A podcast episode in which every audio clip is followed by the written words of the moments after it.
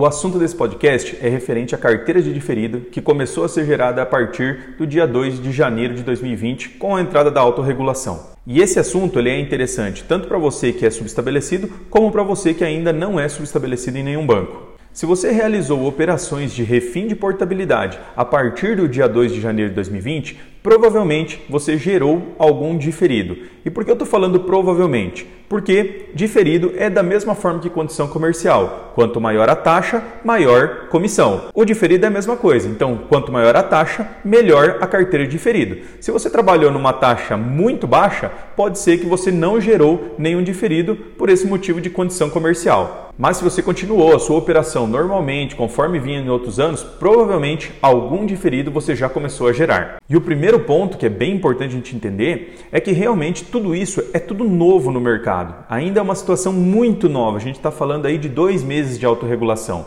Então, eu particularmente acredito que tenha muitos ajustes a acontecer ainda, seja pelos bancos, através dos seus relatórios, datas de corte, enfim, uma série de mudanças eu acredito que ainda vão acontecer ao longo desses próximos meses. Da mesma forma, são os fluxos nas próprias promotoras, incluindo a Isocred. Vai ter muitos ajustes mediante essas mudanças que os bancos vão fazer, que as promotoras vão ter que também realizar dentro da sua forma de trabalho, dentro dos seus sistemas, para conseguir processar isso da forma mais rápida possível e disponibilizar relatórios e também os repasses né, a toda a sua gama de parceiros e lojas. O ponto é que nesse início não vai ser uma tarefa fácil para ninguém. Inclusive, não vai ser uma tarefa fácil também para você na ponta fazer o controle desse recebimento de carteira. Inclusive, você já pensou nisso? Como você vai controlar o seu recebimento? Eu, particularmente, acredito que a forma de controle via Excel não se torna uma situação interessante. Isso porque, se você analisar, essa carteira ela vai aumentando mês a mês e vai se tornar uma coisa tão grande que, se você controlar isso de uma forma manual no Excel, talvez você vai perder um tempo importantíssimo do seu mês somente fazendo o controle de recebimento de carteira. Nesse sentido, você ter um CRM para fazer esse controle, para fazer essa gestão, é, é um ponto primordial para que você consiga ter tempo para realizar outras atividades. No sistema SGI, nós estamos com a parte de recebimento de comissão diferida muito bem ajustada. Estamos a 95%. Ainda falta algumas coisinhas de relatório, entender como vai vir o relatório do banco para falar assim, opa, está 100%. Mas ele está caminhando para que você consiga fazer toda a gestão por um sistema único e não ficar com um processo todo manual que te tome muito tempo para você fazer essa gestão. O segundo ponto são as dúvidas de cronogramas, datas, enfim, algumas dúvidas que já estão gerando e eu vou tentar esclarecer algumas para vocês agora. A primeira delas é o prazo de recebimento da carteira diferido. Nós da Isocred mudamos lá em outubro do ano passado uma condição comercial de refim normal do Banco Paraná para a carteira de diferido. Isso porque a condição era muito interessante para você criar carteira, a comissão do refim normal ela era paga pelo bruto no diferido, então realmente era uma situação interessante para a ponta e também nos ajudou a entender esse processo, entender esses prazos. Então, alguns esclarecimentos que nós tivemos em relação a isso. Como todos sabem, o diferido é uma manutenção de carteira e só é gerado esse comissionamento de carteira se o banco realmente receber a parcela do cliente.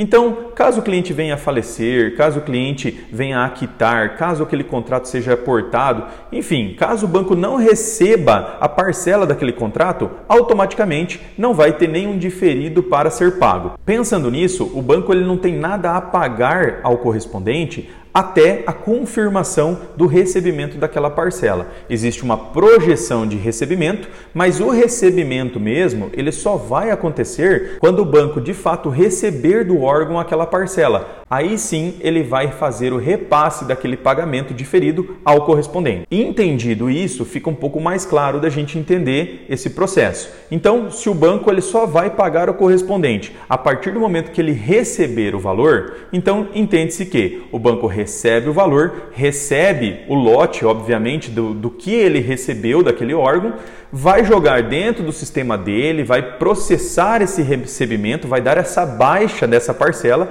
e aí sim, mediante a isso, vai gerar o relatório de pagamento ao correspondente. Então, todo esse processo, obviamente, ele vai gerar uma demanda, um tempo para ser realizado lá dentro da estrutura do banco. Então vamos à parte prática. O que aconteceu na prática desse período que a gente ficou trabalhando já com diferido antes da entrada da autorregulação? As operações realizadas no mês de novembro, elas tiveram o seu desconto, ou seja, o cliente pagou a sua parcela somente lá no mês de janeiro. Isso pelo cronograma do INSS, então o cliente pulou o mês de dezembro e pagou a primeira parcela lá em janeiro, data de averbação e tudo mais, ok? Então se ele recebeu lá em janeiro, o que, que vai acontecer? O banco ele só vai gerar esse pagamento no mês de janeiro. Porém, aí entra o detalhe. O relatório de fechamento do Paranabanco, ele é lá no dia 10. E geralmente o órgão ele vai repassar essa parcela para o banco ali no dia 7, dia 8 mais ou menos, e vai depender do banco fazer o seu processo interno e gerar o relatório. O que aconteceu na prática foi, o banco ele recebeu em janeiro, mas no relatório de diferido de janeiro ainda não apareceu esses pagamentos. Esses pagamentos eles vieram a acontecer de diferido lá no mês de fevereiro, ou seja, agora no dia 10 de fevereiro, aí sim veio o pagamento da primeira parcela da carteira de diferido. Vai depender muito do fluxo do banco, do tempo que ele precisa para processar aquele recebimento, da data de fechamento da carteira diferida. Por exemplo, tem alguns bancos que eles fecham a carteira de diferido no dia 15. Então, ou seja, abre uma janela de espaço muito maior para que ele faça esse recebimento recebimento do órgão e coloque dentro desse mesmo relatório já esse diferido. Então, cada banco vai ter uma situação diferente. Então, algumas dúvidas a gente só vai conseguir tirar 100% a partir do andar dos meses com as experiências que vão gerando. Uma pergunta que está sempre frequente também é a questão em que dia eu vou receber o meu diferido no mês. A resposta para quem já é subestabelecido em um ou dois bancos já é clara não vai existir uma data única de recebimento. Então, por exemplo, Todos os bancos definem que geral vai pagar a carteira diferida lá no dia 15. Isso não vai acontecer. Cada banco vai analisar o seu fluxo e vai tentar fazer o pagamento no tempo hábil que ele achar que consegue realmente fazer aquele fechamento corretamente e repassar aquele valor ao Corban. Então pode acontecer de no banco A você receber no dia 10, no banco B você receber no dia 12, no banco C receber lá no dia 15, no banco D lá no dia 20, enfim, pode ser várias datas de recebimento. Da mesma forma, é para correspondente que não recebem do banco, que não são subestabelecidos. Ele vai receber da promotora.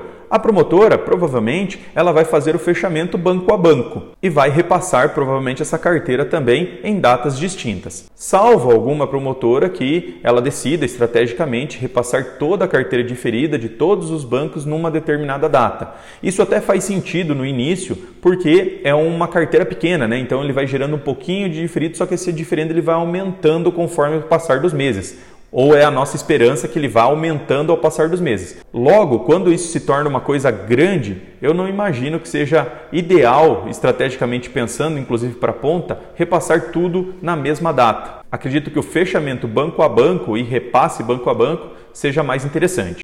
Então nós finalizamos esse podcast tirando essas pequenas dúvidas e eu vou gravar um podcast específico sobre a carteira de diferido, de regras, de como você tem que tomar cuidado para não ficar bloqueado na carteira de diferido, como você pode correr o risco de perder essa carteira de diferido, justamente é, falando pontos que são importantes que poucas pessoas estão falando no mercado ou que muitas pessoas não sabem que possa acontecer. Então é uma questão de entendimento justamente para fazer as ações corretas e não vir a ter um problema futuro. Então não deixe de acompanhar, logo logo sai o podcast referente a esse assunto. Um forte abraço a todos e boas vendas.